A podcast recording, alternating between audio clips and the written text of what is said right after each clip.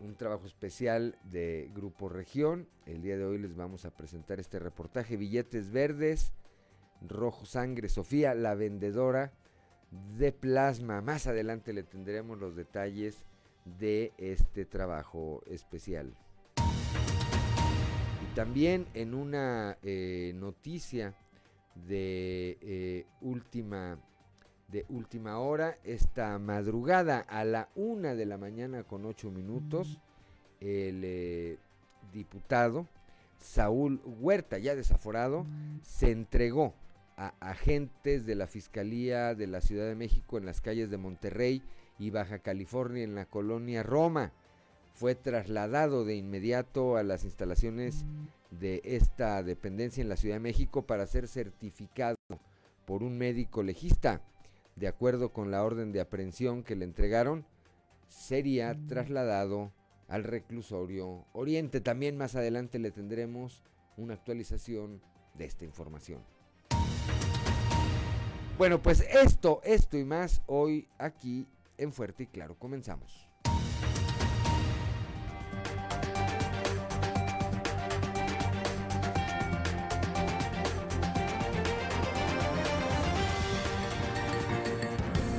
Esto es Fuerte y Claro. Transmitiendo para todo Coahuila. Fuerte y Claro. Las noticias como son con Claudio Linda Morán y Juan de León.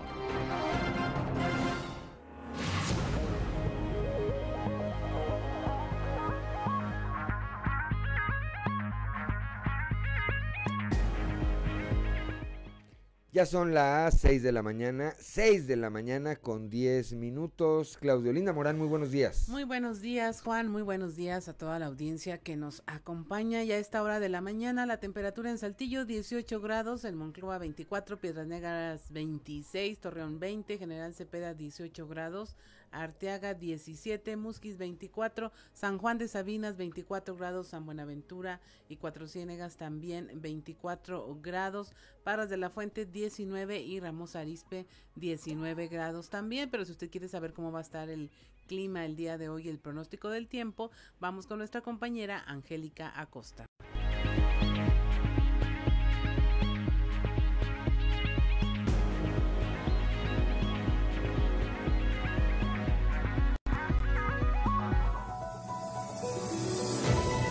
El pronóstico del tiempo con Angélica Acosta.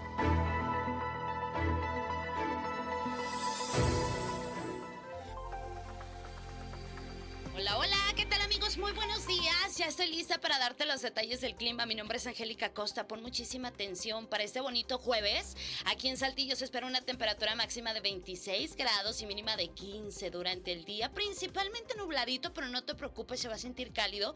Va a estar agradable. Y por la noche un cielo parcialmente nublado. La posibilidad de precipitación, 40% aquí para Saltillo. Excelente. Monclova, Coahuila. Siguen las temperaturas cálidas, 37 grados como máxima, mínima de 25 durante el día. Bastante solecito, muy muy caluroso. Por la noche de un cielo claro pasaremos a parcialmente nubladito. También se va a sentir cálido. Y bueno, la posibilidad de precipitación 40%. Eso es ahí ¿ok? Torreón, Coahuila, atención Torreón, 34 grados como máxima, mínima de 23. Durante el día vamos a tener periodo de nubes y sol, se va a sentir cálido y por la noche vamos a tener un cielo principalmente nubladito. Aguas con la posibilidad de lluvia ahí para Torreón que se incrementa más por la noche que durante el día, 40%. Perfecto, vámonos ahora hasta Piedras Negras. Piedras Negras también temperatura cálida, 39 grados como máxima, mínima de 27. Durante el día soleado, va a estar cálido por supuesto y por la noche un cielo principalmente claro y también cálido. Por la noche la posibilidad de lluvia, 9% ahí para Piedras Negras. Perfectísimo para el día de eh, hoy, jueves, ¿verdad? Ahí para Monterrey, para la Sultana del Norte también temperatura cálida. 35 grados espera para el día de hoy. Oye, muy, muy cálido, mínima de 22. Durante el día, de un cielo soleado pasaremos a parcialmente nubladito y por la noche principalmente principalmente claro. La posibilidad de precipitación, 40% ahí para la Sultana del Norte. Amigos, ya escucharon, siguen las temperaturas cálidas, recuerda. No te expongas directamente a los rayos solares y si tienes que hacerlo, pues cubre tu piel o, o utiliza algún producto producto que permita, que no permita que los rayos solares peguen directamente, ¿ok? Ahí está, que tengas un maravilloso jueves, cuídate mucho y recuerda, hay que seguir utilizando el cubrebocas. El pronóstico del tiempo con Angélica Acosta.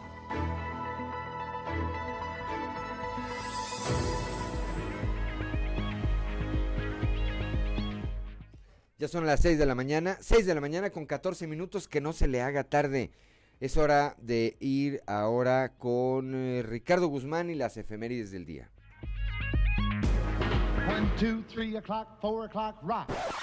¿Quiere conocer qué ocurrió un día como hoy? Estas son las efemérides con Ricardo Guzmán.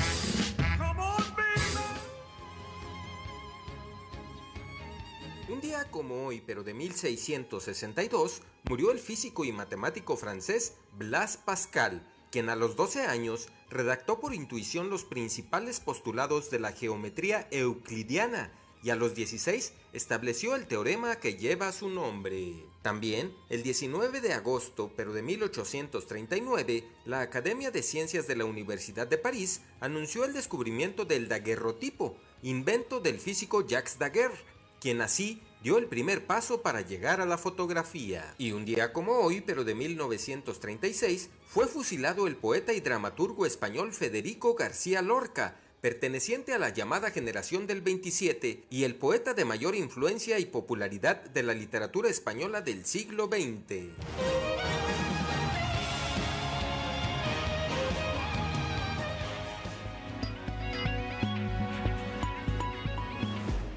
Ya son las 6 de la mañana, 6 de la mañana con 15 minutos. Santoral del día de hoy, Claudelinda Morán. El Santoral del día hoy se celebra a quienes llevan por nombre Pedro de Zúñiga, Sixto III y Timoteo. Pedro, Sixto y Timoteo. Bueno, pues a quienes lleven eh, estos, algunos de estos nombres y que estén celebrando su día o que tengan algún otro motivo para celebrar, pues primero muchas felicidades y segundo, háganlo con las precauciones necesarias. Por supuesto, le enviamos un saludo a Pedro Fuentes Reina. Y si hoy acostumbra a celebrar su santo, bueno, pues una, una felicitación. 6 de la mañana, 6 de la mañana con 16 minutos. Vamos ahora al mundo de los deportes con Noé Santoyo. Resumen Estadio con Noé Santoyo.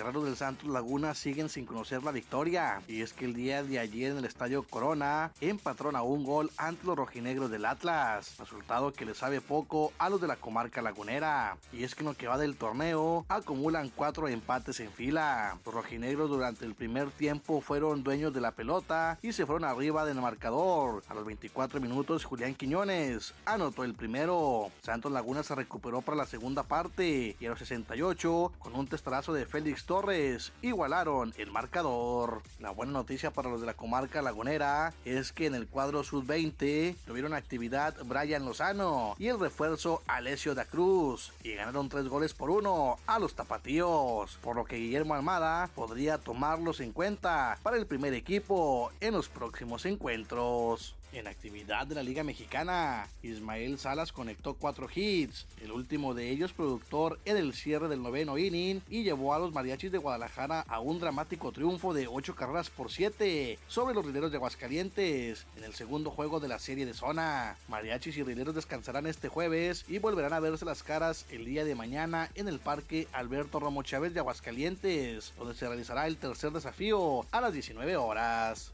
En el otro encuentro de serie de zona, Gabriel Gutiérrez la volvió a hacer y produjo dos carreras que voltearon la pizarra y consumaron la remontada, con la que Toros de Tijuana superó cuatro carreras por tres a Aceleros del Norte para tomar ventaja 2-0 en la serie, luego de otro juegazo en los amigables confines del Estadio Chevron. Toros y Aceleros reanudarán la serie de zona el viernes cuando se topen en el Estadio Monclova para el tercer choque de esta instancia. El horno más grande de México será sede de los siguientes tres compromisos durante el fin de semana. Bartolo Colón está anunciado en la loma de los disparos por los anfitriones para lanzar este viernes. Los otros resultados de zona en la sur, Yucatán venció tres carreras por cero a Tabasco México le propinó una paliza de 14 a 9 a Veracruz. Resumen Estadio con Noé Santoyo.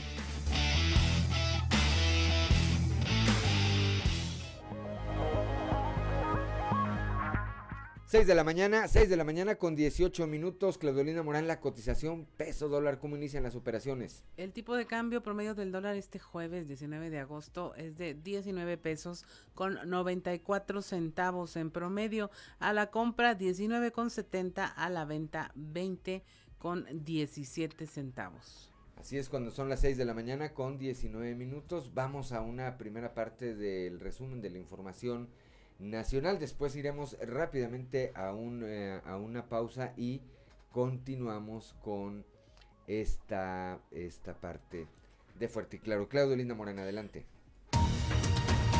Toca tierra el huracán Grace en Quintana Roo, así lo informó el, gobernador Carlos Joaquín. La Comisión Nacional del Agua dijo que a las 4 horas con 46 minutos el huracán Grace se encontraba al sur de Cozumel. Se anticipaban ya lluvias muy fuertes y vientos de 120 a 150 kilómetros eh, por hora, con oleaje de 3 a 5 metros de altura. Por este huracán se emitió alerta roja para ocho municipios de Quintana Roo. Eh, ya a esta hora de la mañana está tocando tierra en Tulum. Los vuelos de la Ciudad de México a Cancún y a Yucatán se encuentran cancelados. Son las 6.20 de la mañana. En un momento regresamos a nuestro informativo fuerte y claro.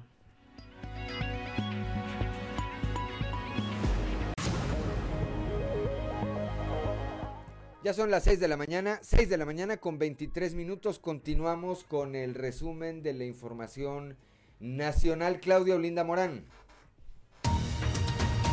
Recibe México solicitudes de refugio de mujeres y niñas afganas.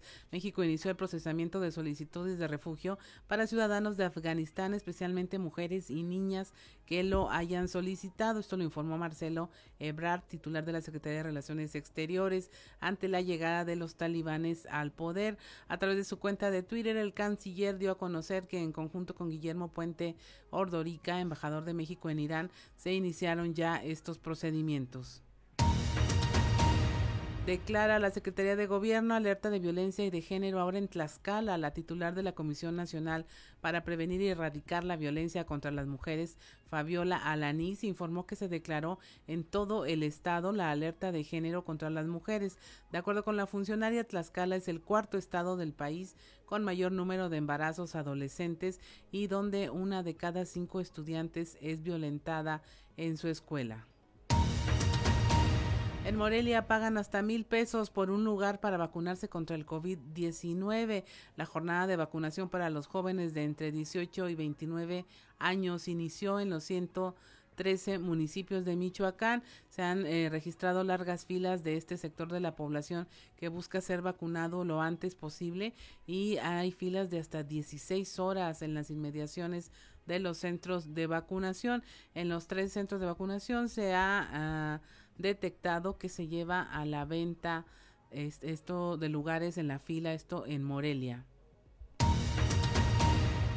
Arrastra la corriente motocicletas en Santiago, Nuevo León. Hay dos muertos, dos menores y un adulto resultó herido en el municipio de Santiago en dos eventos distintos cuando las motocicletas en las que viajaban fueran arrastradas por el cauce de un río crecido por las intensas lluvias en esta zona serrana de Nuevo León. Esto lo informó Protección Civil del Estado y el propio gobernador Jaime Rodríguez Calderón.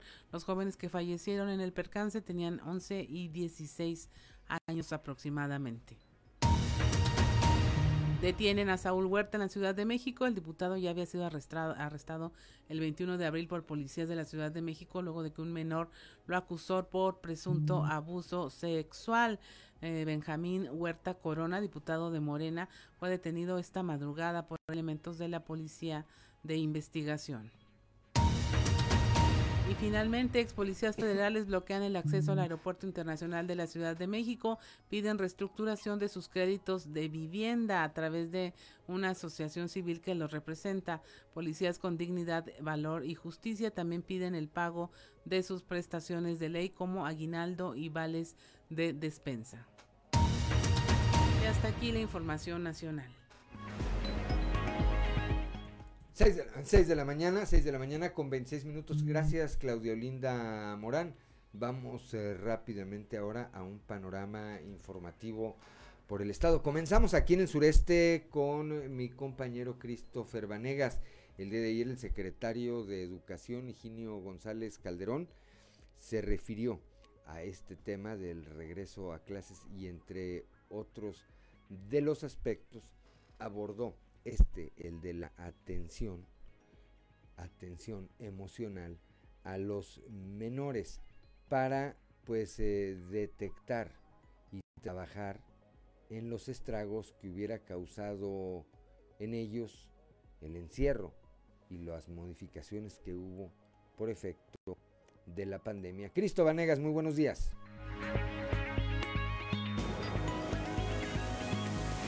Hola, ¿qué tal? Muy buenos días compañeros, los saludo con mucho gusto a ustedes y a todos nuestros radioescuchas y déjenme platicarles que el día de ayer entrevistamos a el secretario de Educación en el Estado, Higinio González Calderón, quien nos comentó que las primeras semanas de trabajo van a estar eh, trabajando, o bueno, van a estar realizando acciones para eh, la estabilidad emocional de los menores. Este aspecto es muy importante porque comentó que durante la pandemia, pues bueno, crecieron los índices de violencia intrafamiliar y esto también hace que baje el rendimiento escolar. Vamos a escuchar lo que nos comentó. Entonces, el primer trabajo es el trabajo emocional, estabilizar a los niños, darles confianza, confianza a ellos mismos para hacer su tarea, su trabajo académico y seguir adelante. La federación nos pidió que dedicáramos tres meses a recuperar los conocimientos del año anterior. Nosotros lo vamos a hacer en un mes. Porque los conocimientos como quiera los repones. Pero la estabilidad y, la sociabilidad de los niños se perdió y va a ser muy difícil recuperarlo. Va a haber niños que nos van a tardar quizá, a lo mejor hasta un año, en que vuelvan a tener toda la confianza en ellos mismos para poder seguir adelante. ¿Se contará con psicólogos o con asesores? Todas las escuelas tienen maestros de educación especial y en algunos casos un psicólogo, entonces ellos van a hacer su chamba. Pues bueno, es con la información que contamos al momento. Que tengan un excelente día. 6 de la mañana, 6 de la mañana con 29 minutos. Claudio Linda Morán. Los estudiantes de la Universidad Autónoma de Coahuila tienen que cumplir su esquema de vacunación para participar en los programas de movilidad internacional. Esto lo eh, dijo la subcoordinadora de Relaciones Internacionales de la Universidad Autónoma de Coahuila, Carla Valdés. Eh, la información con nuestro, nuestra compañera Leslie Delgado. Buen día, informando desde la ciudad de Saltillo. Los estudiantes de la Universidad Autónoma de Coahuila tienen que cumplir el esquema de vacunación anti-COVID-19 para poder participar en el programa de movilidad internacional, puesto que los países lo solicitan para permitirles el ingreso y la estancia. En este sentido, alrededor de siete estudiantes de Unidad Saltillo no pudieron trasladarse a Colombia, Brasil y Alemania debido a la falta de inmunización, además de otras circunstancias. Al respecto, habló la subdirectora de Relaciones Internacionales de la Universidad Autónoma de Coahuila, Carla Valdés. A continuación, escucharemos su declaración. Se vacunaron los 11 que se quisieron ir, porque los 11 que se van a ir ahorita están colocados en Europa y Europa nada más los está recibiendo vacunados, ¿no? ¿Se vacunaron en Estados Unidos? Se vacunaron en Estados Unidos. Se les hizo la indicación se, se, analizó en el momento en el que ellos estaban pidiendo la, el apoyo y se les dijo que pues estuvieran preparados en dado caso que esto sucediera y pues así fue. ¿Y cuántos quedaron fuera que no pudieron vacunarse? Bastantes, fueron como 8 o 9 que ya no pudieron continuar con el proceso, que lo tuvieron que dar de baja por diferentes razones. ¿Y ellos iban a dónde? Algunos iban a Brasil, algunos iban a Colombia, alguno iba a Alemania. Agradezco la intervención y deseo que tengan un excelente día.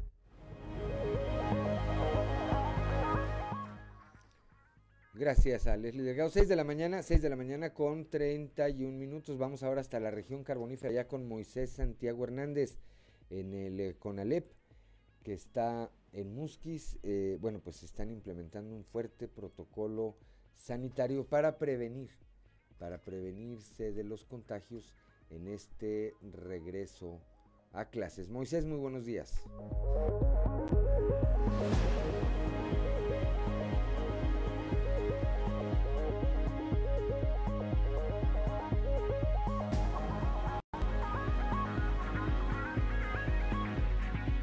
Muy buenos días Juan y Claudia y a todo nuestro amable auditorio que nos escucha en todas nuestras frecuencias. En la información que tenemos para hoy, en el CONALEP de Musquis buscan burlar al COVID con estricto protocolo sanitario. Después de que se registró una situación de brote de contagios por COVID en sectores educativos en diferentes puntos del país, en el CONALEP de Musquis se extreman precauciones. Juan Carlos Garza Cavazos, director de la unidad de Musquis, señaló que se cuenta con un estricto protocolo sanitario para proteger a los docentes y alumnos durante el proceso de regreso a clases. Esto es lo que nos comenta. bueno, con la ley plantel Musquis no bajamos la guardia por instrucciones del ingeniero Miguel Ángel Riquelme Solís, del ingeniero Alcio Vega de la Peña, director estatal de Conalep Coahuila. Tomamos todas las medidas necesarias de, de salud para estar cuidando a nuestro personal, en este caso para cuando entren nuestros alumnos, tener todas las medidas de salud necesarias,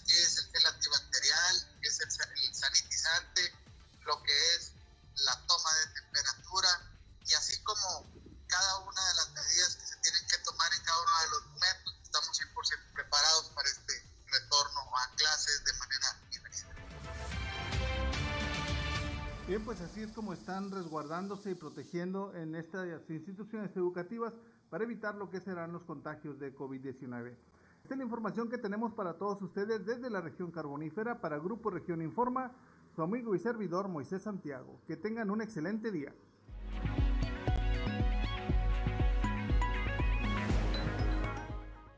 Ya son las 6 de la mañana, 6 de la mañana con 33 minutos, Claudolina Morán. Allá en la región norte detectan dos casos sospechosos de COVID en un plantel educativo. Esto fue en el Instituto Salesiano Don Bosco. Esto lo dieron a conocer a través de sus redes sociales. Nuestra compañera Norma Ramírez nos tiene los detalles.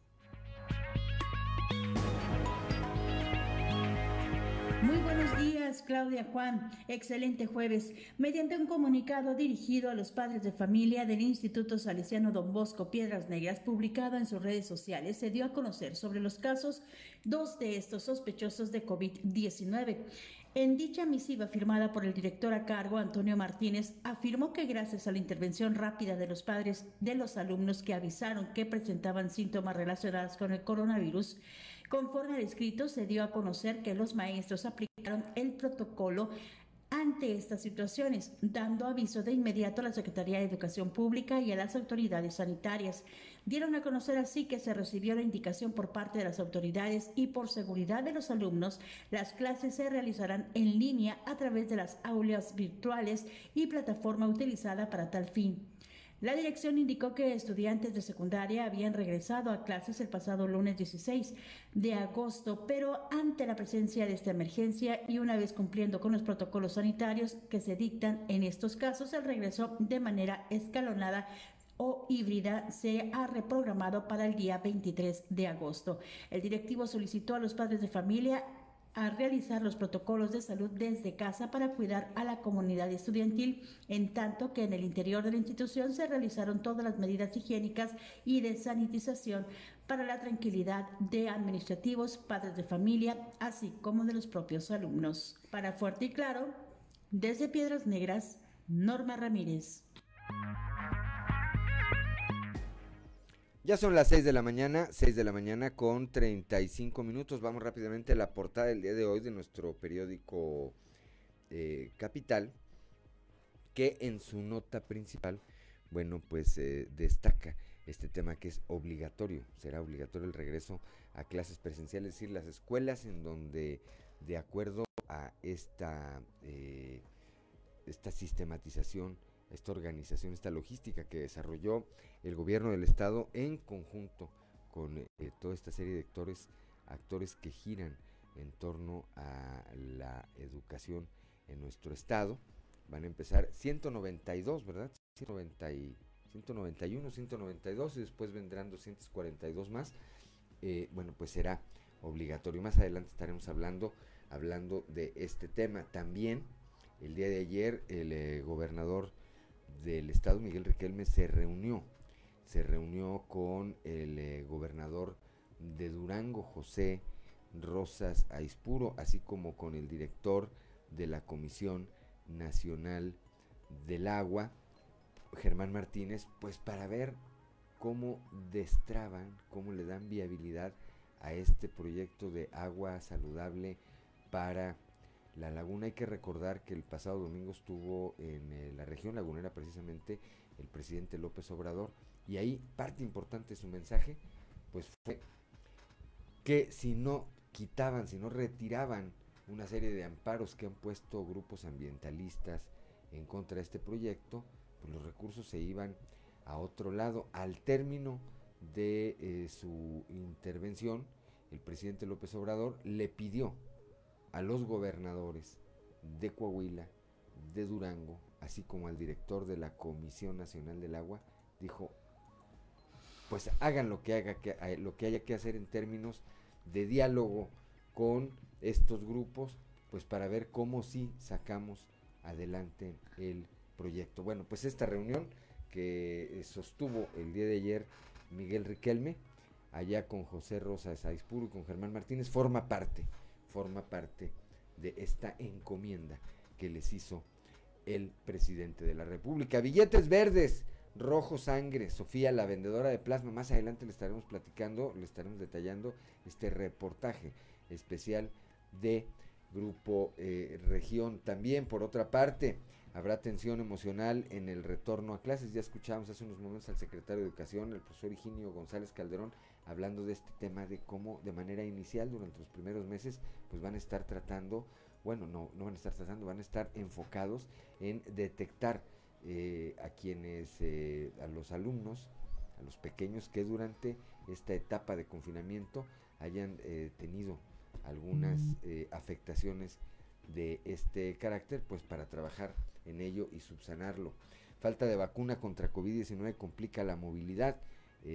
Ahí esto en relación a la autónoma de Coahuila, hay estudiantes que no, se, no han tenido la oportunidad de ponerse la vacuna y entonces esto les impidió participar en estos programas de intercambio académico, eh, programas internacionales, por supuesto.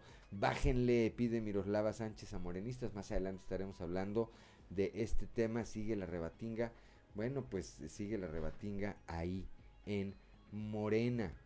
En Morena. Y eso que este año, lo que queda de este año y el próximo año, no hay proceso electoral. Pero bueno, pues ahí están ya preparándose para cuando lo haya, para cuando lo haya, ¿verdad?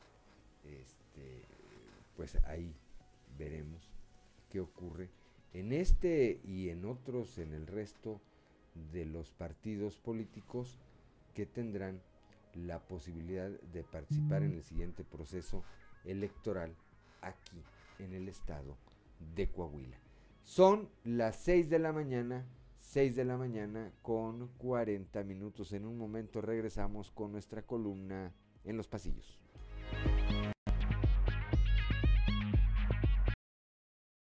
Seguimos en Fuerte y Claro.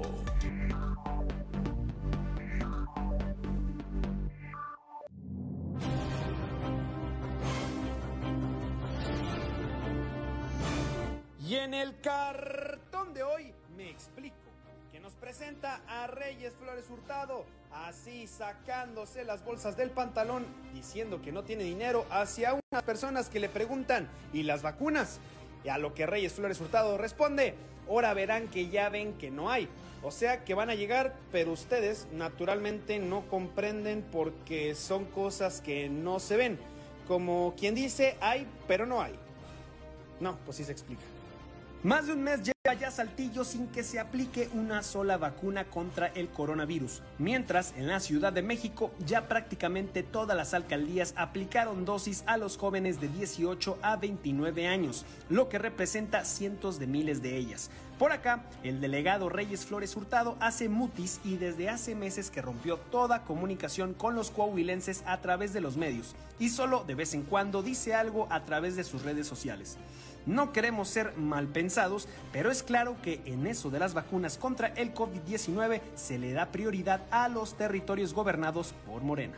La que se anotó una estrellita fue la diputada local morenista Lisbeto Gazón, con su punto de acuerdo en el Congreso del Estado a favor de abrir las puertas del país a los refugiados afganos y de manera especial a las mujeres. Tan es así que ayer mismo la Secretaría de Relaciones Exteriores informó que México abre sus puertas a refugiados de esa nación.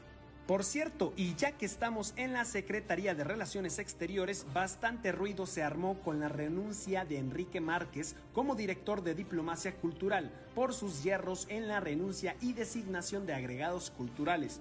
Pero detrás de eso están ya muy claras las jugadas de ajedrez en busca de la candidatura a la presidencia de la República. Y es que Márquez no quiso afectar a su amigo Marcelo Ebrard y sobre ambos cabe destacar que tienen juntos ya más de 30 años buscando la presidencia de la República, en aquel entonces con el hoy fallecido Manuel Camacho Solís.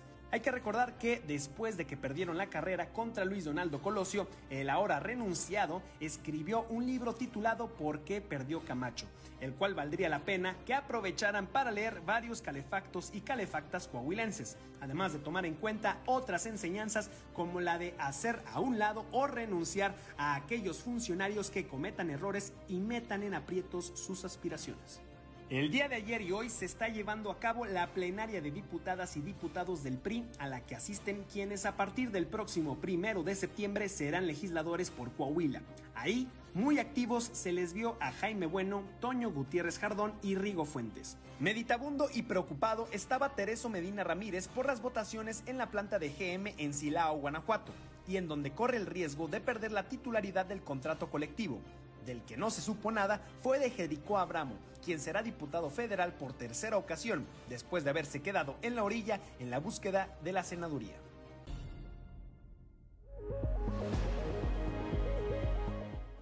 Son las 6 de la mañana, 6 de la mañana con 47 minutos antes de ir con eh, mi compañero Raúl Rocha para platicar de estas declaraciones que hizo ayer el eh, secretario de Educación, Higinio González Calderón, con respecto al retorno a clases presenciales, comentar a propósito de lo que se dice hoy en los pasillos de que ayer Tereso Medina, bueno, pues se le veía pensativo y meditabundo.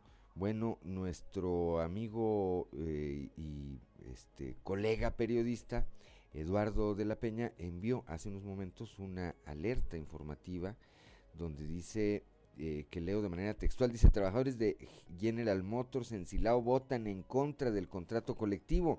Hubo 3.214, 3.214 votos en contra y 2.000 623 a favor del sindicato que dirige Tereso Medina. Ahorita vamos a tratar de estar ampliando esta información, pero de acuerdo, de acuerdo a esta, a esta alerta, repito, esta alerta informativa que difundió hace unos momentos el eh, periodista Eduardo de la Peña, bueno, pues eh, Tereso Medina habría perdido esta, esta elección que tiene que ver con la titularidad del contrato colectivo de trabajo de la General Motors en Silao, Guanajuato. 6 de la mañana, 6 de la mañana con 49 minutos. Raúl Rocha, ¿qué dijo ayer el secretario de Educación con respecto a el retorno a las clases? Hola, ¿qué tal Juan? Buenos días. Así es, ayer en un evento que se realizó por la mañana, tuvimos ahí toda la oportunidad de, preguntarle este punto que pues algunos eh, papás habían manifestado, teniendo alguna duda en ese sentido, en cuanto al regreso de las clases presenciales en Coahuila en el siguiente escolar, y ahí nos contestó de que dijo que sí, que es obligatorio para todos los alumnos que se presente la fecha, que su plantel tenga marcada como su inicio de actividades. Escuchemos lo que dijo el secretario de Educación, Higinio González. Te preguntaron esto, ¿es obligatorio llevar al niño a la escuela o no? Es obligatorio, es obligatorio porque ya tiene que... la constitución dice que es responsabilidad del papá llevar al niño a la escuela. Entonces la escuela te va a decir, tienes que venir tal fecha, hay que ir. Entonces, este, ya el periodo anterior de distancia ya se acabó. Vamos a tener escuelas a distancia ahorita mientras las estamos preparando, incorporando al sistema presencial. Que en el sistema presencial vamos a empezar con unos cuantos niños y después más y más y más, esa es otra cosa. Pero es la obligación llevarlos. Si no llevan los niños a la escuela, los papás se hacen responsables del aprendizaje también. No es el maestro, cuando mucho le va a dar una guía, lo que tiene que estudiar al mes o a la semana. 6 de la mañana con 51 minutos. Pues muy clara, muy clara la eh, declaración del eh, secretario de Educación Pública en el Estado, el profesor Higinio González Calderón, con respecto a este tema. Raúl, gracias, gracias por tu, por tu comunicación. Te deseo que tengas, eh, como siempre, un excelente día. Gracias, Juan. un buen día. 6 de la mañana, 6 de la mañana con 51, 51 minutos. Eh, antes de continuar, le mandamos un saludo. Ah, miren, ya nos ganamos. Como, dice Catón, que él tiene cuatro lectores, ¿verdad?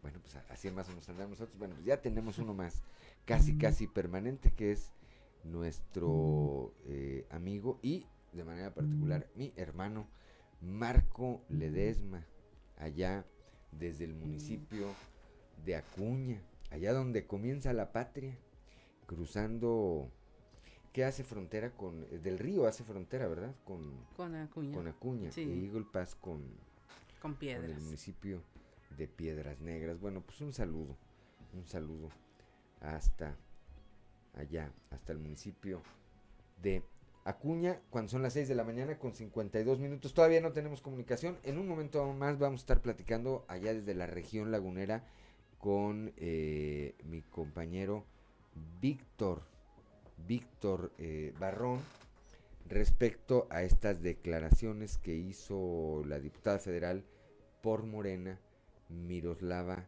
Sánchez eh, Galván, y el contexto que hay ya está en la, ya está en la este, este, eh, telefónica el contexto que hay con respecto a lo que ocurre en el interior de Morena. Víctor, muy buenos días.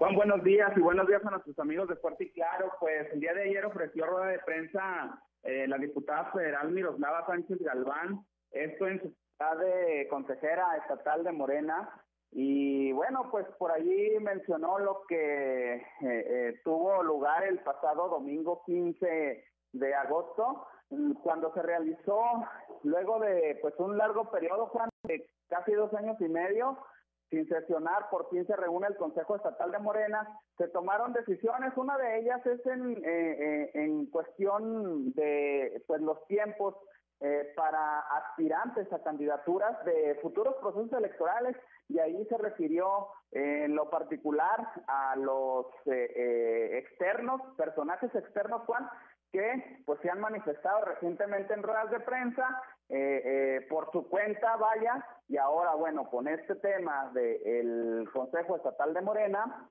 eh, hay ese lado institucional, Juan, que, que pues se había dejado un poco eh, eh, al margen, había quedado al margen en todo este proceso de los últimos, de las últimas elecciones. Así que escuchemos en particular lo que se refirió a los externos, Miroslava Sánchez Galván.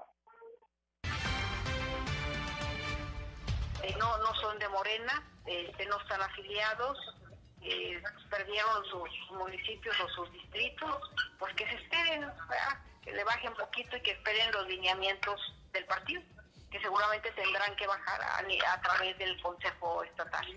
Pero, pero bueno, este, ya existe otra, otra, otra opción, ya existe otra, otra posibilidad y este, ojalá que la tomen, ¿verdad? Es difícil por eso, porque como no están afiliados, pues se nos complican las cosas, pero este yo yo nosotros confiamos en que en que van a entender más tarde que temprano, pero van a entender. El llamado de Morena es que existe un partido que no somos una franquicia que puede ser comprada, que somos un partido fuerte, sólido, con principios, con valores y que estamos pidiendo, exhortando a la gente que no está afiliada a Morena, a los que fueron candidatos externos, a los que quieren ser candidatos externos este, en el próximo proceso electoral, a que eh, entiendan que hay un órgano, una institución que se tiene que respetar el Consejo Estatal de Morelos. Ya son las 6 de la mañana, 6 de la mañana con 55 minutos. Yo me imagino que Miroslava Sánchez Galván en absoluto se estaba refiriendo a Armando Guadiana Tijerina, ¿verdad, Víctor Barrón? Claro, claro.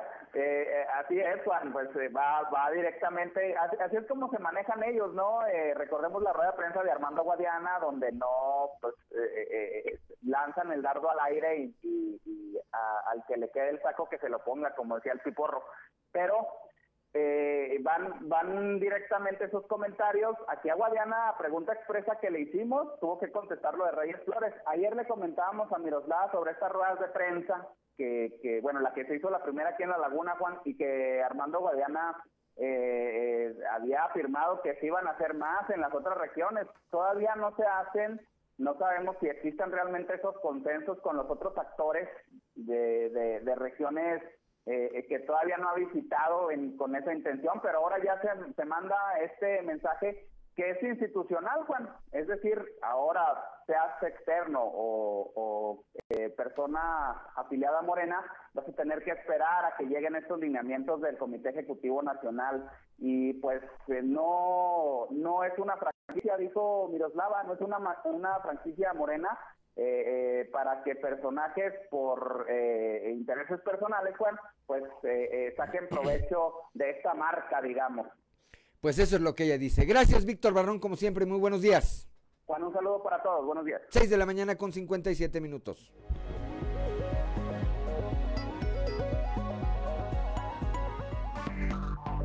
Enseguida regresamos con Fuerte y Claro. Son las 7 de la mañana en Saltillo, la temperatura en 18 grados, Monclova 24, Piedras Negras 26 grados, Torreón 20, General Cepeda 18, Arteaga 17, Musquis 24, San Juan de Sabinas 26 grados, San Buenaventura 24 grados, al igual que en Cuatro Ciénegas, Parras de la Fuente y Ramos Arizpe registran los 19 grados centígrados. Y ahora lo vamos a invitar a que escuche nuestro contenido especial de este día. Es un reportaje de nuestra compañera Norma Ramírez, eh, donde nos habla de eh, los billetes verdes y el rojo sangre. Nos habla de la historia de Sofía, una, una persona que tuvo que vender su plasma durante muchos años y que bueno, ahora con la negativa de la frontera norte del, del país del norte a que ingresen a hacerlo, este, nos habla de las afectaciones y esta es su historia.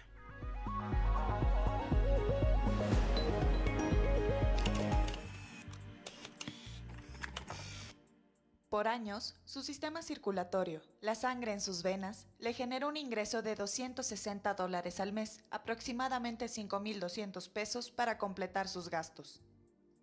Sofía H., como muchos habitantes de la frontera norte, invertía su tiempo en cruzar el puente y acudir a donar sangre. Por mi situación, este, que quedé como madre soltera, tuve que pues trabajar en de taxista para poder organizarme con los horarios y poder atender a mi hija en diferentes este, horas del día, ya sea para llevar a la escuela, hacer tarea, todo eso, ¿verdad? Eh, y pues ahí fue cuando decidí, ¿verdad? Este también pues como un ingreso extra. A su regreso, aprovechaba para hacer sus compras en el otro lado y volver con su familia. Con la pandemia, donar sangre y plasma le ayudó a compensar la falta de ingresos, hasta que las autoridades americanas decidieron que ya no más. Eh, y pues era un ingreso extra, como te digo, y pues ahora que ya lo quitaron, pues el año pasado ya dejé de el taxi por lo de la pandemia y pues era un como quiera un soporte, ¿verdad? Era pues un sueldo. El 18 de junio del 2021 se restringió la entrada a Estados Unidos a mexicanos con visa B1 y B2 que donan plasma a cambio de una remuneración económica.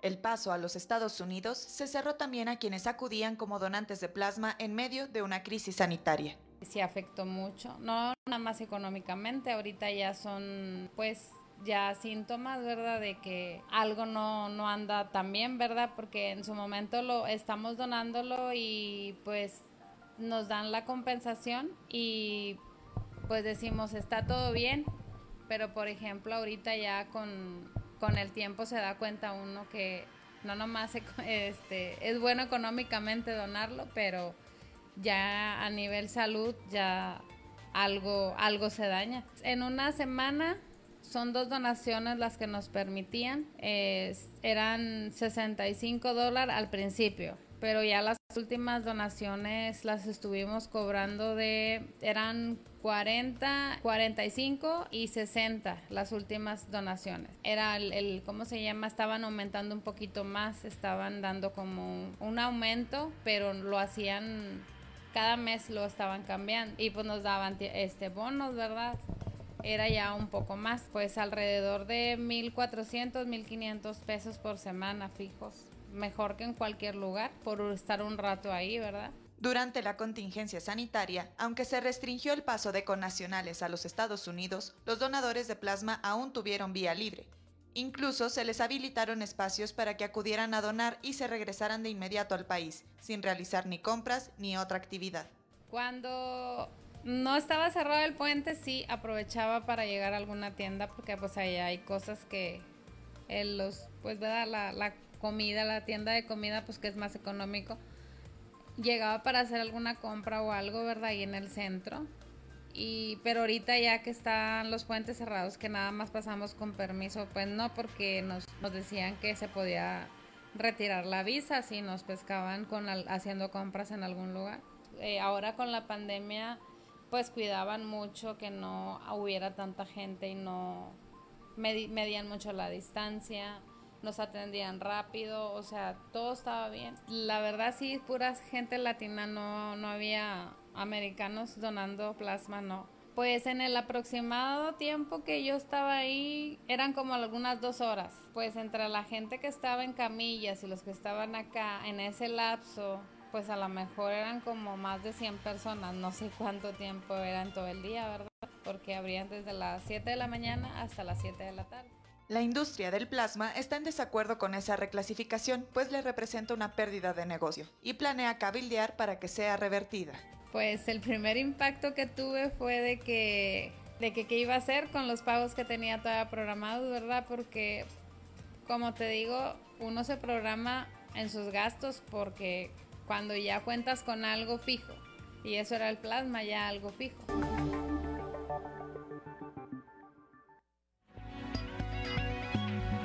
7 de la mañana con 6 minutos, pues ahí tiene esta historia, una de tantas de los vendedores de plasma y de sangre en la frontera norte, no solo de nuestro estado, sino de todo el país. Eh, usted puede ver el material completo también en nuestra edición impresa del día de hoy de eh, Capital.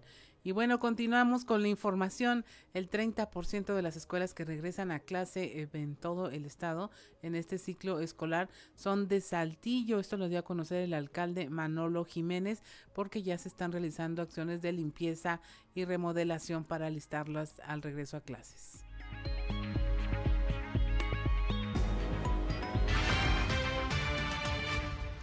a raíz de eh, pues los trabajos que se han ido dando en la mesa de educación que dirige y lidera el gobernador Miguel Riquelme, eh, pues se ha venido trabajando eh, este, con diferentes acciones en las escuelas de Saltillo. se han llevado a cabo acciones en 173 escuelas de la ciudad desde junio a la fecha. Y, ¿Y habrá también operativos de tránsito el lunes? 173 escuelas en las que trabajamos. Eh, ya tenemos trabajando tiempo, esto es como la supervisión eh, y hemos ido supervisando algunas acciones y esto es como ya la previa al regreso eh, a clases. Se hicieron acciones de deshierve, de limpieza, de pintura y, bueno, este, en los alrededores, este, también aquí, este, esta escuela, que es la secundaria número 72, aquí se les pavimentó la calle de enfrente que la tenían pidiendo ya desde tiempo. Y de esta manera, eh, pues eh, nos estamos sumando a este gran esfuerzo del gobernador, eh, a este gran proyecto de regreso a clases para que pues las niñas y niños y jóvenes que van a regresar a sus planteles pues regresen en las mejores condiciones posibles.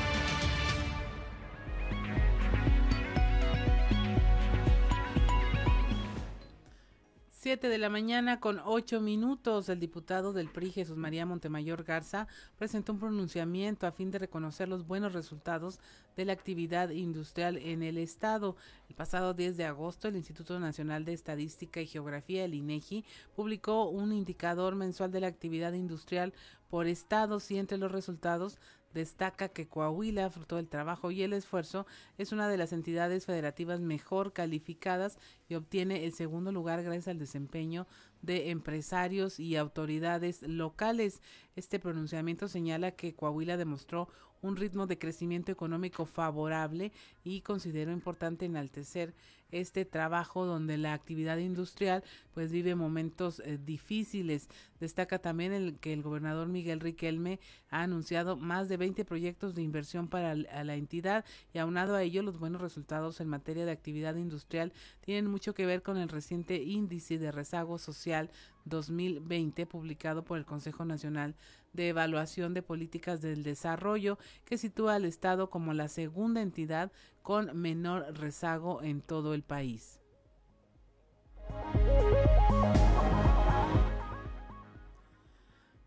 Por otra parte, el dirigente regional de la Unión Campesina Democrática, la UCD, Osvaldo Lucio, exhortó a los agremiados a no circular con documentos vencidos, puesto que durante los operativos que realiza la Secretaría de Finanzas podrían verse afectados, aunque, insiste, no, no será decomiso de autos chuecos, solo es una revisión de que hayan pagado sus derechos de control vehicular.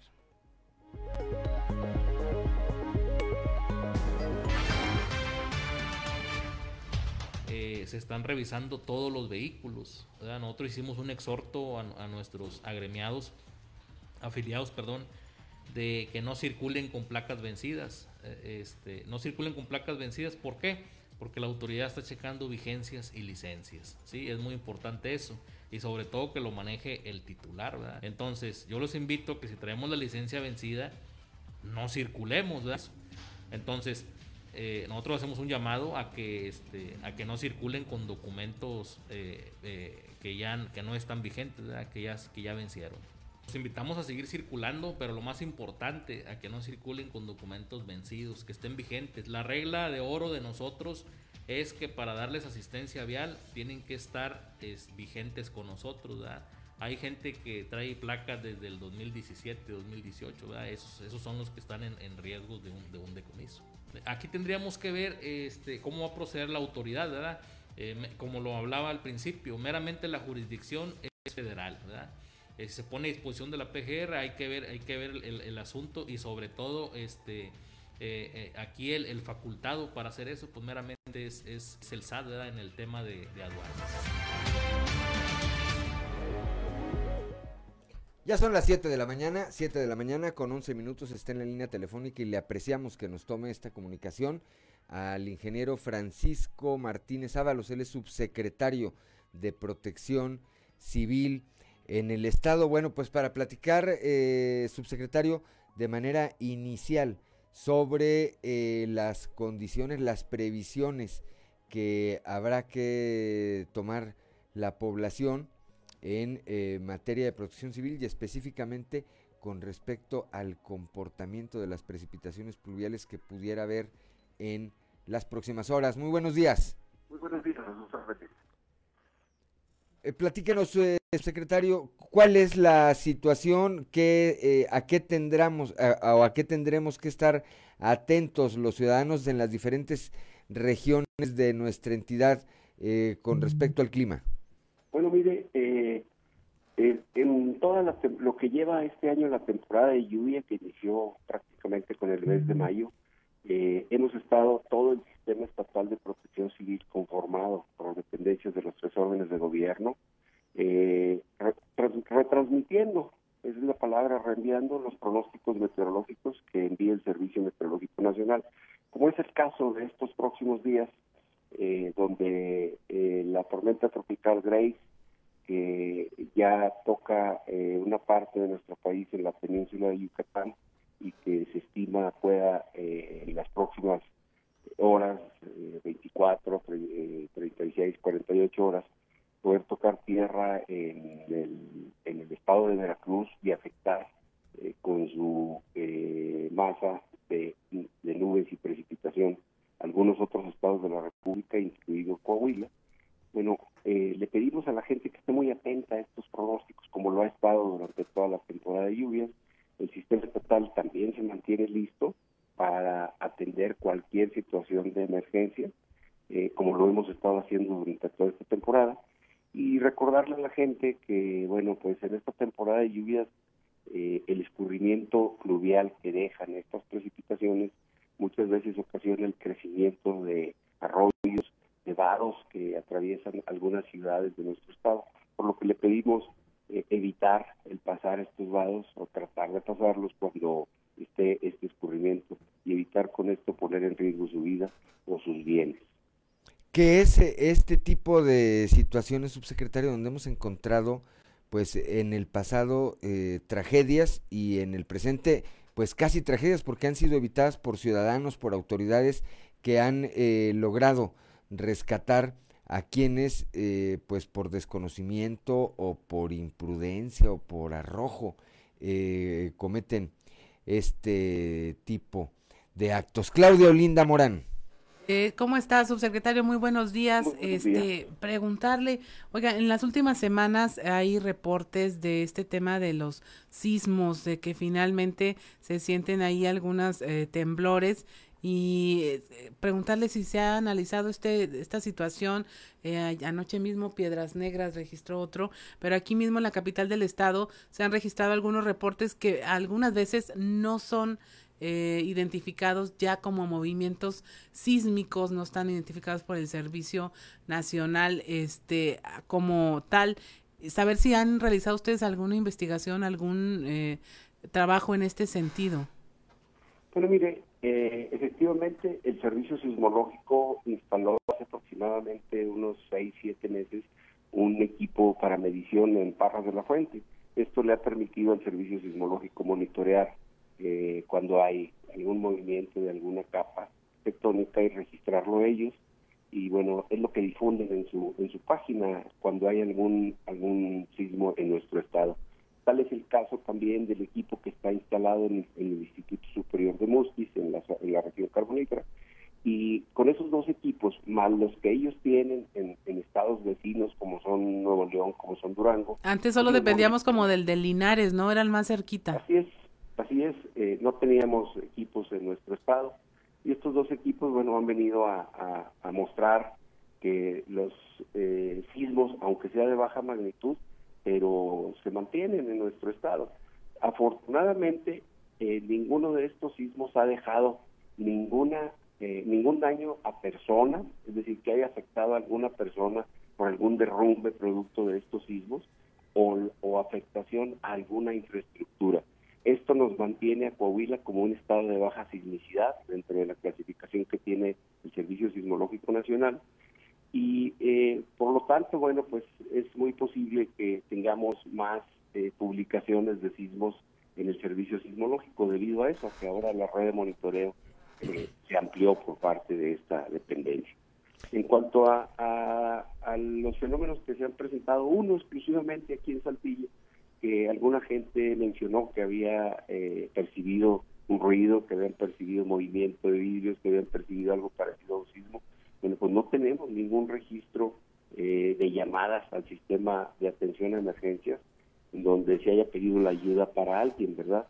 Y no no no tenemos este hasta este momento algún indicio de que pudo haberlo ocasionado, ya que tampoco se registró en el servicio sismológico como un sismo más.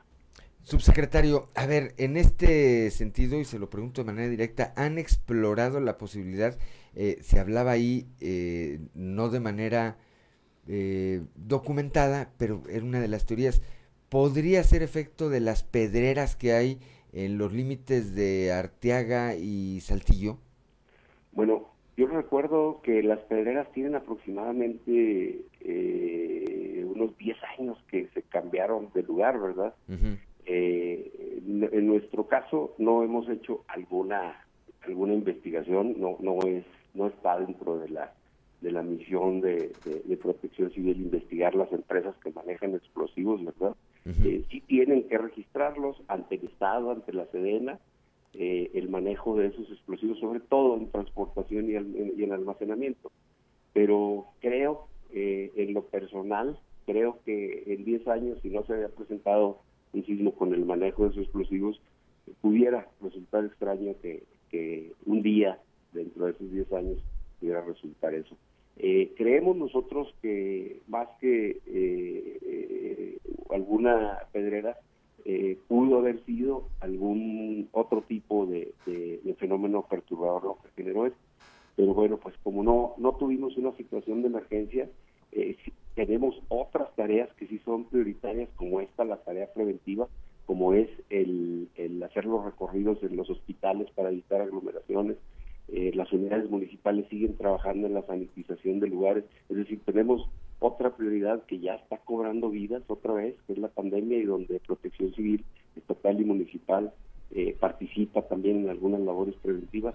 Entonces, eh, yo creo que, que, no nos permite ahorita dedicar tiempo a, a, un fenómeno que no ha causado ningún problema y que pudiera ocuparnos personal o recursos humanos, esfuerzos y materiales y no permitirnos hacer otra tarea preventiva que, tenemos que hacer también. Claro. Subsecretario, como siempre, le apreciamos su disposición para platicar con eh, nuestro auditorio y le deseamos pues que tenga un excelente jueves. Igualmente ustedes, eh, que tengan muy, muy buen jueves y un saludo muy respetuoso a su auditorio. Gracias, muy buenos días. Son las 7 de la mañana, 7 de la mañana con 20 minutos. Estamos aquí en Fuerte y Claro.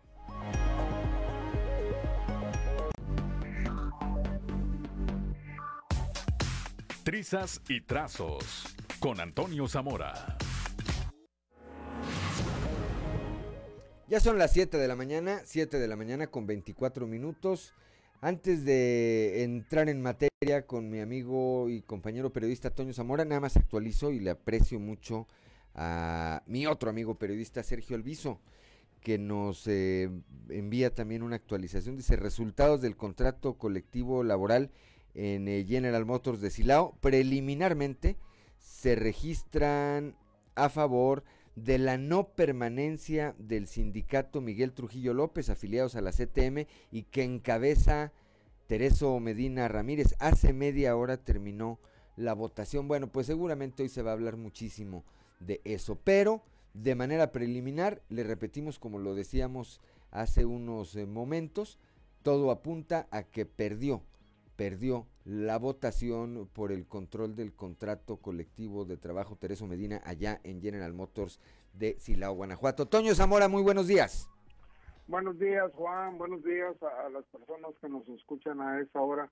Fíjate que eh, ayer nos pusimos el overall, nos fuimos a jalar este, y encontramos información importante, Juan, sobre todo relativa al COVID donde eh, los muertos eh, por esta enfermedad, los más recientes, pues, eh, que estaban internados en la clínica de Cemex, que es la única que está que es la única COVID acá en Muclova en este momento, todos eran personas que no habían recibido la vacuna.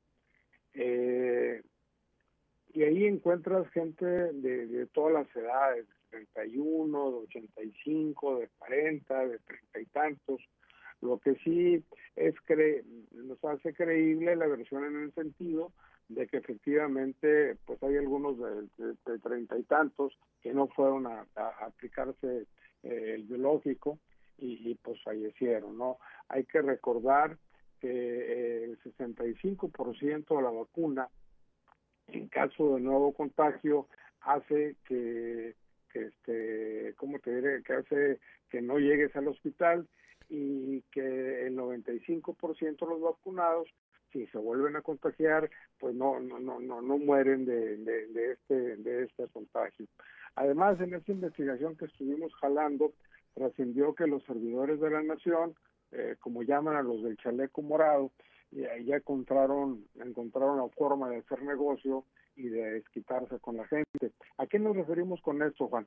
Pues mira, aquí eh, hace días en el gimnasio municipal Milo Martínez se oía muchos gritos eh, de la gente eh, y pues nosotros llegamos porque vivimos cerca, eh, llegamos a ver, averiguar y, la verdad ya había, ya había pasado lo de la gritería y ayer nos encontramos a gente que, que, que, estaba en ese asunto, que estaba por ahí haciendo fila y, y nos dijeron, no, lo que pasa es que de repente, eh, y creo que aquí lo mencionamos, Juan, de repente se empezó, se empezó a meter gente a las filas y, y nosotros este, vimos o eh, pensamos que los del chalequito morado este, estaban cobrando una lana por permitirles el acceso.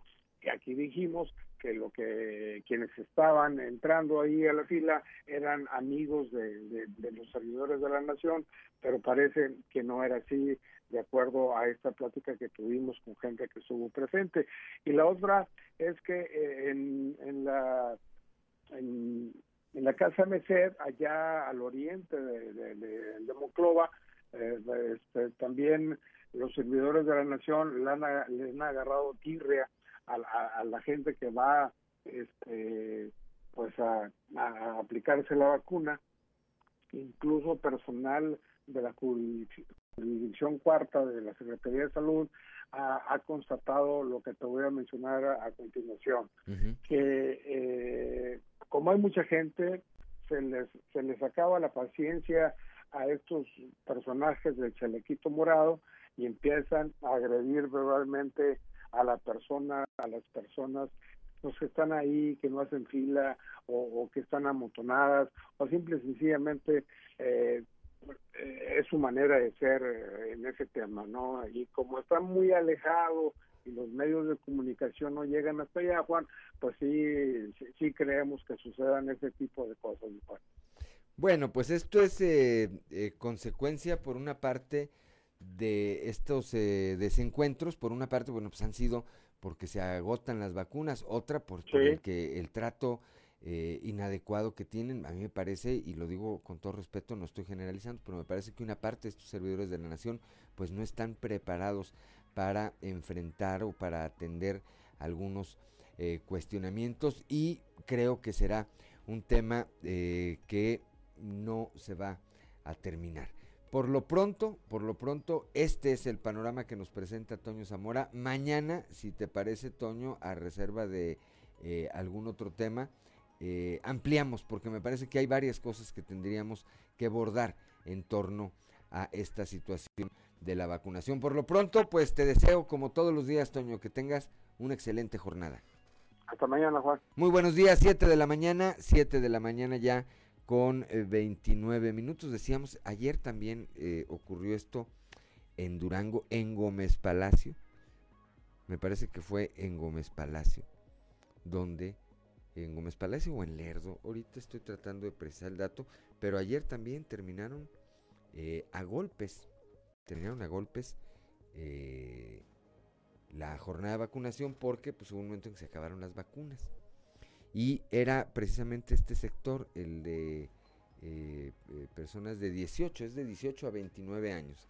De 18 a 29, a 29 años, bueno, en el caso de Durango, que sí había una cantidad de jóvenes que se querían vacunar, no alcanzaron vacuna y pues eso obviamente provocó ahí una riña. Son las 7 de la mañana, 7 de la mañana con 30 minutos y como todos los jueves ya está en la línea telefónica desde la Ciudad de México nuestro amigo Yanco Abundis. Yanco, muy buenos días. ¿Qué tal, mi querido Juan? Saludo con gusto, ¿cómo estás? Aquí estamos ya en, en, jueves, que es como un viernes chiquito, Yanko. Ya siempre suena a fin de semana, ¿verdad? después, aquí mis compañeros, mis compañeros de la cabina, dicen que después del lunes ya todo es fin de semana, Yanko. Ahora imagínate en jueves, ¿verdad? Hay que ¿Eh? empezar el, el, lunes a las 3 de la tarde ya con la cerveza. Sí, ¿eh? ¿Cómo ves? ¿Allá cómo estás, Yanko? Eh, bien, bendito sea Dios, con el clima complicado, pero bueno, como todo el país. Entonces, pues son épocas. Hay que recordar que históricamente, toda la vida, los huracanes llegan de mayo a noviembre.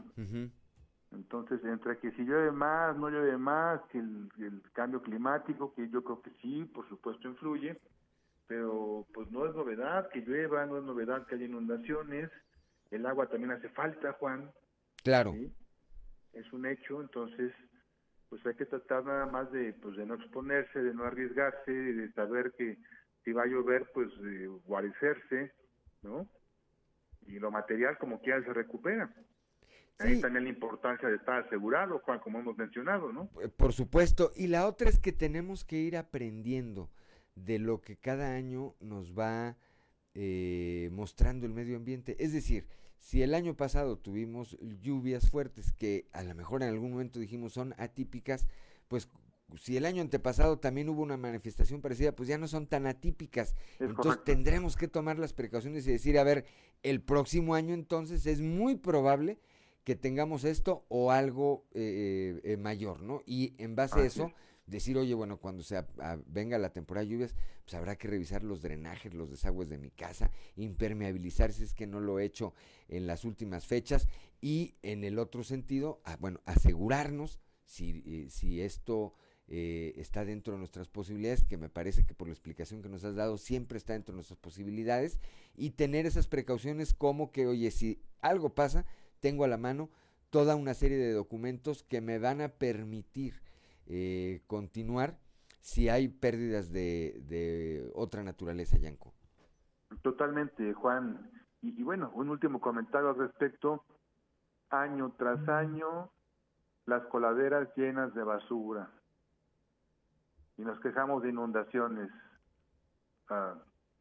Sí, que ahí decimos, eh, es muy común decir, es que el gobierno, trátese del orden de gobierno que sea y trátese del partido que sea.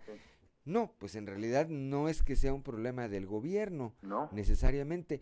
No, pues nosotros producimos tal cantidad de basura que no procesamos de la manera adecuada y que termina efectivamente en las rejillas o en los drenajes, eh, Yanko.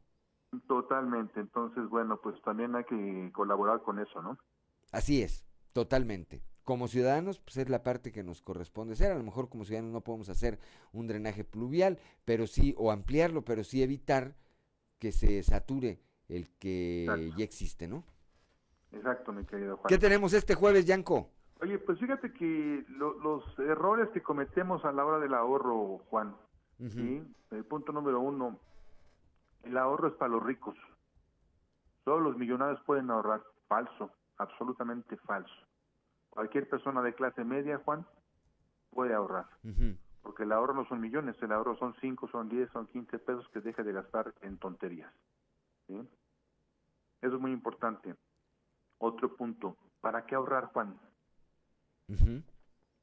Mejor me divierto hoy que, que, estoy joven, me divierto hoy que estoy soltero, que soy estudiante, me divierto hoy que tengo mis hijos chiquitos o aunque estén grandotes, ¿Quién me quita lo bailado? Para eso trabajo, para eso me sobo el lomo. Nomás se vive una vez, dicen, ¿verdad? Nomás se vive una vez. Exactamente, que tanto es tantito, Dios proveerá. En fin, uh, uh, Los refranes son millonarios aquí.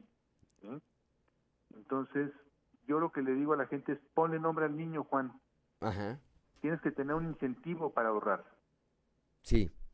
El incentivo puede ser el enganche de un automóvil, de la casa, que es algo mucho más grande, puede ser un viaje, puede ser la educación de los hijos, mi retiro, vacaciones, Semana Santa, o sea, es, infinita la lista, pero es importante que tengas un incentivo. Sí, que lo materialices y que, y que pueda, que sea algo tangible, que digas tú, esto es para esto, no es como para, como decimos, para, para lo que se ofrezca, no, es se me ofrece el próximo año tener para el enganche de un carro. Bien dicho, Juan, hay que materializarlo. Eso es muy importante. Un siguiente punto, Juan, ¿estás dispuesto a sacrificar la botella de agua, el refresco, el café, la comida de fin de semana en calle? ¿El cigarro? El cigarro, el alcohol, la cervecita, todo esto. ¿Estás dispuesto a sacrificarlo? Porque si quieres el enganche del auto para la semana, para el año que entra, pues sí tienes que sacrificar algo porque pues no ganas millones, ¿no? Exactamente. Entonces tienes que sacrificarlo, Juan. Y en el sacrificio le pones nombre al niño, le pones apellido y, muy importante, que le pongas acta de bautismo. Eso es cuánto voy a depositar. 50 pesos al día, 100 pesos a la semana, en fin, cada quien sabrá según su meta y sus posibilidades. ¿sí? Pero eso es importantísimo. Tienes que generar un sacrificio, Juan. Sí, porque entonces pareciera cuando dice, oye, bueno, ¿por qué no ahorras? Dice, no, pues no me alcanza ni para... No, sí, sí te alcanza. Lo, y, el, el, ahorro no vendrá de que de un día para otro eh, tú obtengas un ingreso extraordinario y eso te permita ahorrar, no, sino de eficientar tu economía para de ahí obtener ese ahorro, Yanko. ¿Estoy en lo correcto? Totalmente, Juan. Fíjate que ya no completaste tú la frase, pero yo te la voy a completar. Porque cuando yo en diferentes foros, conferencias, donde me pare, programas de radio, de tele, y le pregunto a la gente de clase media, ojo, la gente de clase pobre no puede ahorrar. Y los ricos son ricos toda la vida, eso, eso ni se cuenta.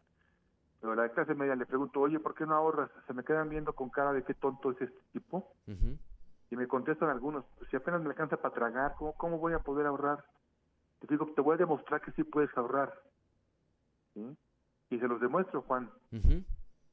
Cuando hacemos ejercicios, los hago con instituciones financieras, con los clientes de instituciones financieras como bancos, como aseguradoras, como Afores.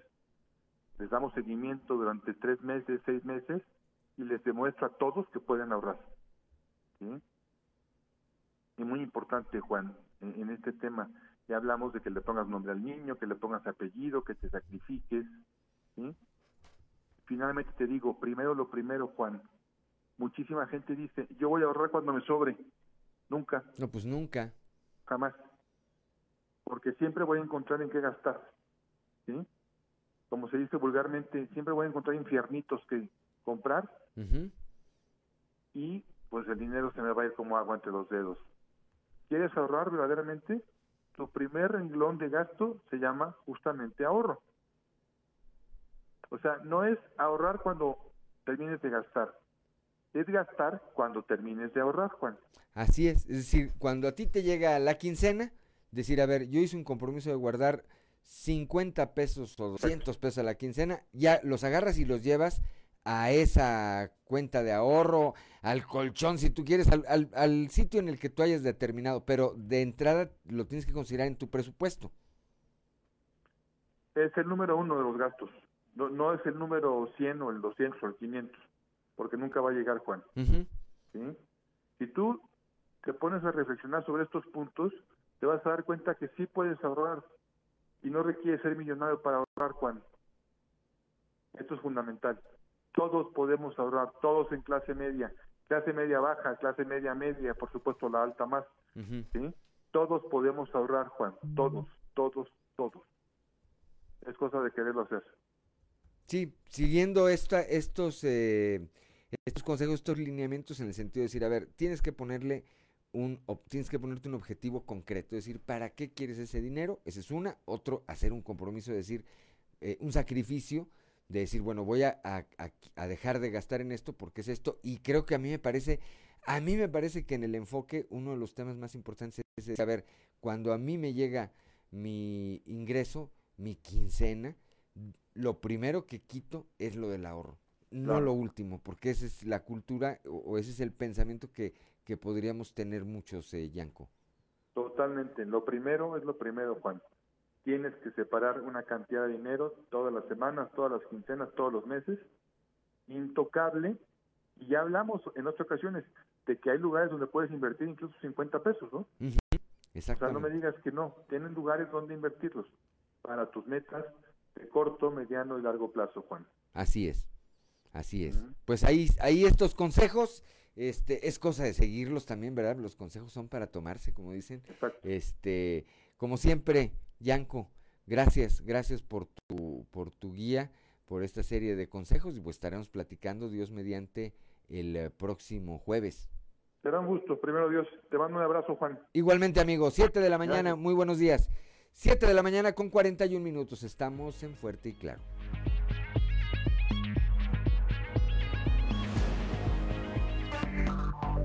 Enseguida regresamos con Fuerte y Claro. Seguimos en Fuerte y Claro.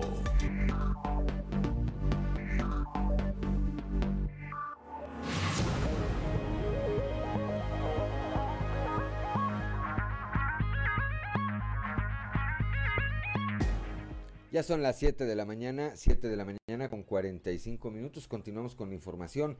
Dos empresas laguneras resultaron ganadoras en el proceso de licitación que realizado hasta que se ha realizado hasta el momento como parte del programa Agua Saludable para la Laguna. Esto lo da a conocer Aarón Fuentes eh, Silva, director general del organismo de cuencas centrales del norte de la Comisión Nacional eh, del Agua. Escuchemos. Es una derivadora. Este, la empresa que ganó es de Torreón. El nombre ahorita no lo traigo, pero Saga se llama, si mal no recuerdo, Saga. Es de Torreón. Y la empresa que ganó la supervisión para la derivadora se llama Coma. Coma, ¿verdad? Correcto, Coma. Sean cuatro contratos, de los cuales esos, esos cuatro contratos dos este, son de empresas de aquí ya de la, de la laguna y también comentarle que también se hicieron 18 contratos en programas federalizados, de los cuales 12 también son de Durango y de Coahuila.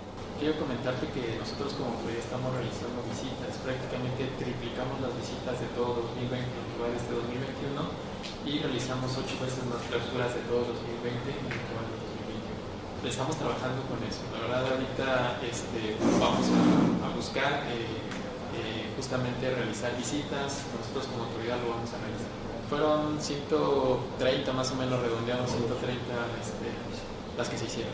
Recordemos que yo soy este, del organismo de Cuenca Cuenca Central del Norte, me toca parte de Durango, Coahuila, Zacatecas, San Luis Potosí, entonces hacemos en toda esta zona.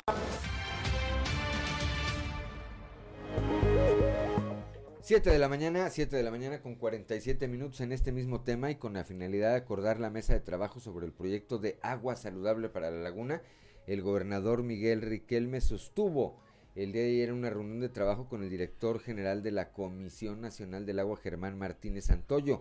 También se contó con la presencia del gobernador de Durango, José Rosa Saispuro Torres, quien destacó el apoyo y disposición del mandatario de Coahuila para seguir avanzando en la construcción de consensos que permitan eh, llevar agua en cantidad y calidad para todos los habitantes de la laguna.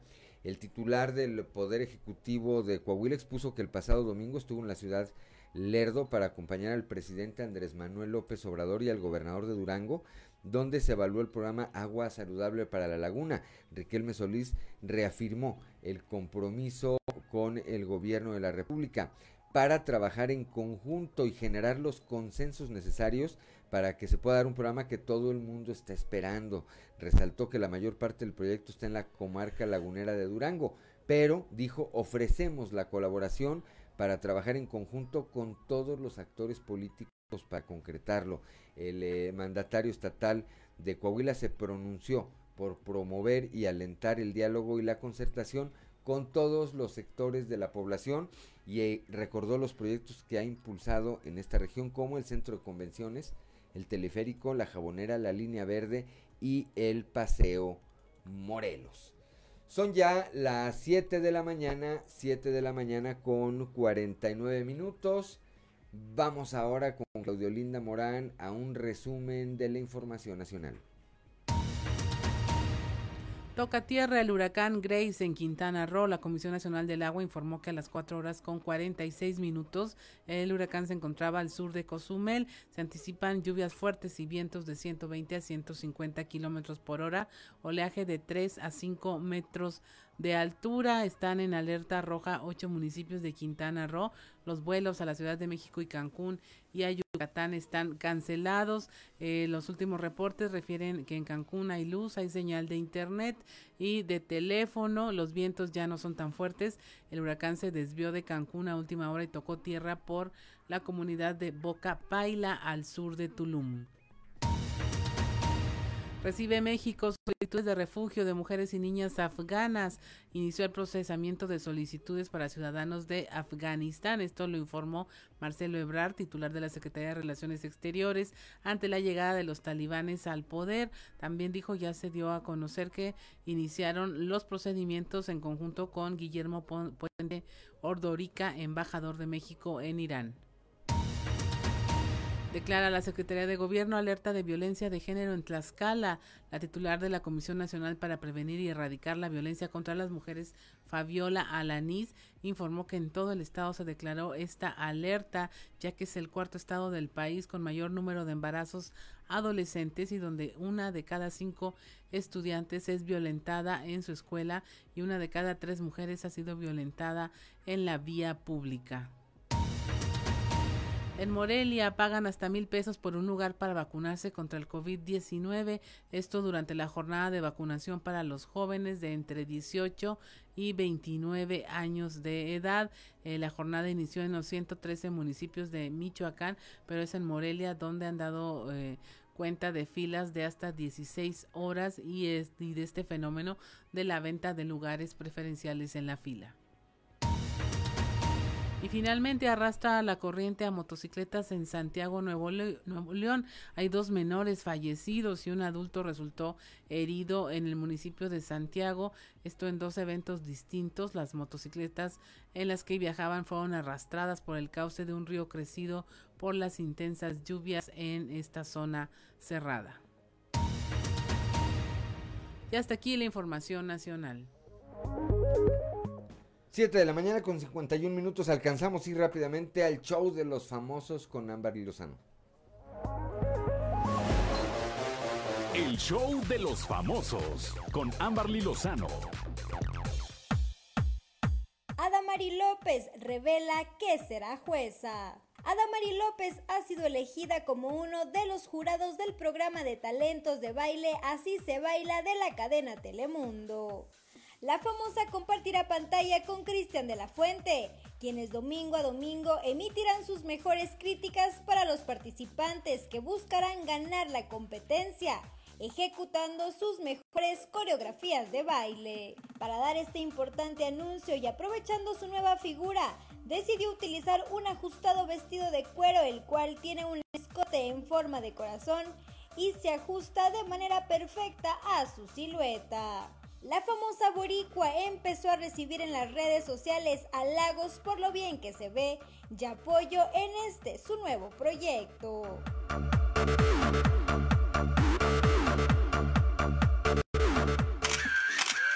Alex Fernández y Alexia posponen boda religiosa por salud de don Vicente Fernández. Alex Fernández ha revelado que ha pospuesto la fecha de su boda religiosa con Alexia Hernández debido a las complicaciones de salud que ha presentado su abuelo Vicente Fernández. A través de sus redes sociales, el hijo del potrillo Alejandro Fernández hizo el anuncio publicando una foto de la pareja. El amor y los compromisos de vida no se posponen porque se llevan en el corazón. Las celebraciones y los eventos sí. Es por eso que hemos decidido posponer la fecha de la celebración de nuestra boda religiosa para el momento en el que mi tata pueda festejar con nosotros nuestro amor como se debe, en familia, juntos. Alexia y Alejandro, esto fue lo que escribió en sus redes sociales. El 14 de mayo fue la boda civil de Alexia y Alex, que se llevó a cabo en Puerto Vallarta.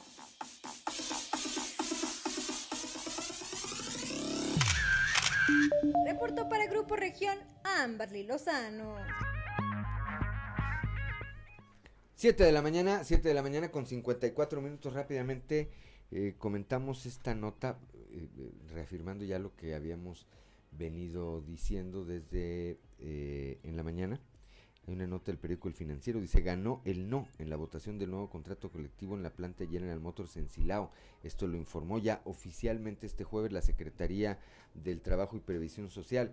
3.214 trabajadores votaron por el no contra 2.623 por el sí, o sea, es decir, a favor de que, de que permaneciera el contrato colectivo de trabajo de, eh, en la titularidad de un sindicato de perteneciente a la CTM y cuyo secretario general es eh, Tereso Medina Ramírez. Se contaron, dice, mientras que se contaron 39 votos nulos, explicó la dependencia. Con ello se da por terminado el contrato colectivo de la planta, agregó en un comunicado. La Secretaría aclaró que los trabajadores no perderán ningún derecho adquirido y conservarán las mismas prestaciones y condiciones laborales. pues ahí está, se consolida, se confirma esta información que, como decíamos muy temprano, difundió de manera inicial el periodista Eduardo de la Peña y que poco a poco, bueno, pues fue tomando forma, ya está. Y, seguramente se va a hablar muchísimo de esto hoy y en los siguientes días. Tereso Medina está en México, está participando en la reunión plenaria de los diputados federales del PRI, pues eh, muy seguramente uno será, no, no estará ahí, tendrá que atender lo que tenga que atender derivado de esta, del resultado de esta votación. Vámonos, son las 7 de la mañana, 7 de la mañana con 56 minutos. Lo esperamos el día de mañana a partir de las 6 y hasta las 8 de la mañana aquí en Fuerte y Claro. Un espacio informativo de Grupo Región bajo la dirección general de David Aguillón Rosales. Yo soy Juan de León y le deseo que tenga usted un excelente jueves.